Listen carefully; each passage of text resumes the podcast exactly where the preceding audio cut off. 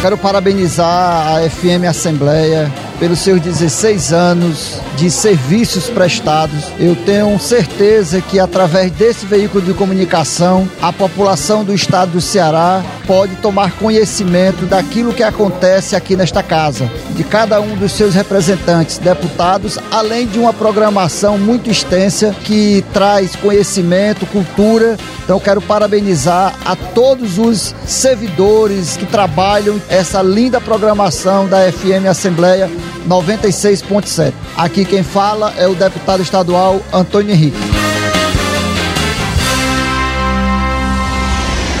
Rádio FM Assembleia. Com você, no centro das discussões.